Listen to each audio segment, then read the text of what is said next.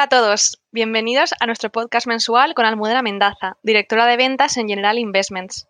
Hola Almudena, las noticias económicas han sido algo decepcionantes durante el verano, especialmente en China y también, pero en menor medida, en Estados Unidos. ¿Afecta eso tus previsiones y opiniones sobre el mercado para los próximos meses? Buenos días, Clara, y gracias por invitarnos a participar.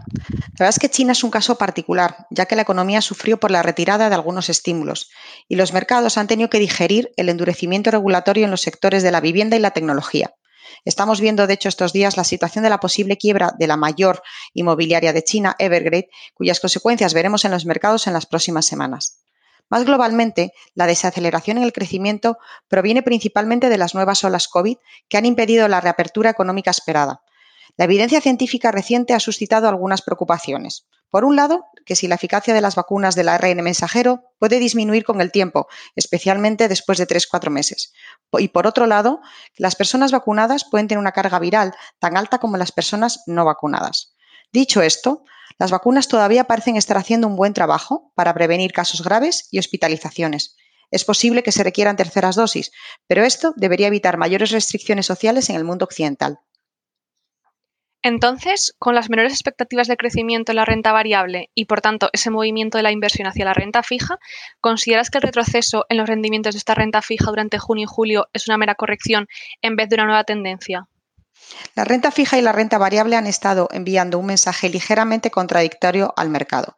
Habíamos pronosticado un repunte de la renta variable, impulsado por las ganancias excepcionales que están teniendo este año las compañías. Pero no esperábamos el retroceso en el rendimiento de los bonos de renta fija. Siempre es fácil explicar estas consecuencias ex post. Sin embargo, la variante Delta y la desaceleración en el crecimiento que mencionábamos han sido clave. También lo fue la postura moderada de la Reserva Federal en Estados Unidos y el Banco Central Europeo en cuanto a los estímulos. Lo interesante es que estos factores que mencionamos están destinados a revertirse en gran medida y, por lo tanto, podemos esperar que los rendimientos de los bonos aumenten nuevamente. Almudena, dices que algunos de estos factores que influencian los mercados van a revertirse y estás hablando también de que los principales bancos centrales están dispuestos a reducir el apoyo. ¿Puedes contarnos un poco más sobre esto? Sí, en Estados Unidos la Reserva Federal ha confirmado este verano que lo que llamamos tapering, es decir, reducción de las compras de activos y por tanto de estímulos para la economía, probablemente comenzarán este año, algo más pronto de lo que se pensaba inicialmente. En cuanto al Banco Central Europeo, su mensaje ha sido muy moderado. Sin embargo, las cifras recientes de inflación, mucho más altas de lo esperado, están disparando algunas alarmas y también es probable que este año se reduzca de forma moderada la compra de bonos que también lleva a cabo de manera masiva el BCE desde el año pasado para estimular la economía. Genial, Almudena. Y en general, ¿qué dirías que en este momento puede estar manteniendo a los inversores inquietos? ¿Y cuáles son los principales riesgos para los próximos meses? Las nuevas variantes de COVID podrían reducir la efectividad de las vacunas para prevenir casos graves serían un duro golpe, pero vemos esto ahora mismo como un riesgo limitado. También se están desarrollando algunos medicamentos que podrían tratar infecciones graves, lo que debería contribuir a salir de la crisis sanitaria en 2022. A corto plazo, un riesgo importante proviene del techo de la deuda en Estados Unidos y las negociaciones con el Congreso. Este tema parece lejano para nosotros, pero realmente no lo es. En Europa debemos estar atentos a las elecciones alemanas del 26 de septiembre, que son otro comodín, con implicaciones clave para el freno de la deuda, implicaciones para todos los países de la zona. Gracias, Almudena. Pues para concluir, tras las consideraciones macroeconómicas que nos has dado, ¿cuáles son tus inversiones clave para el fin de año?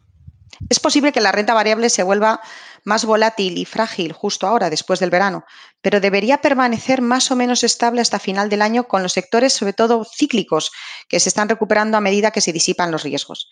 Esperamos que el crédito de buena calidad se mantenga estable pero nos estamos volviendo algo más cautelosos con el segmento que llamamos de alto rendimiento, es decir, bonos con peor calidad crediticia, sobre todo en áreas como Estados Unidos.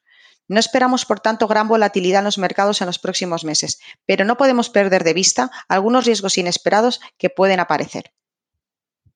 Fenomenal, Almudena. Pues muchas gracias. Todos nuestros clientes seguro encuentran muy útil estas claves que nos estás dando. Y como siempre, no podemos dejar de recordarles la importancia, especialmente en un contexto donde pueden surgir imprevistos, como estamos comentando, de diversificar la cartera y de optar por soluciones de inversión que resulten flexibles. Y en este sentido, en nuestra gama de productos en Generali encontramos múltiples opciones de inversión para el medio y largo plazo que permiten a nuestros clientes enfrentarse a cualquier situación de mercado como las que estamos viendo Por ejemplo, tenemos por un lado el producto general y multiinversión fácil, que se basa en fondos perfilados con un objetivo de volatilidad, por lo que en momentos de incertidumbre como este, maximiza la rentabilidad controlando el riesgo para cada perfil. Y tenemos también, por ejemplo, el producto general y fondo selección flexible, en el que damos acceso a nuestros clientes a 50 fondos de diferentes gestoras, diferentes temáticas y diferentes geografías, de modo que se puede encontrar un gran abanico de soluciones para invertir tanto en renta variable como en renta fija, que como comentabas, tenemos que tener preferencia por la deuda de alta calidad crediticia. Pues para despedirnos, gracias de nuevo, Almudena. Seguro que tus consideraciones sobre los mercados son de gran interés para nuestros oyentes y hasta la próxima. Pues muchas gracias a vosotros y hasta la siguiente.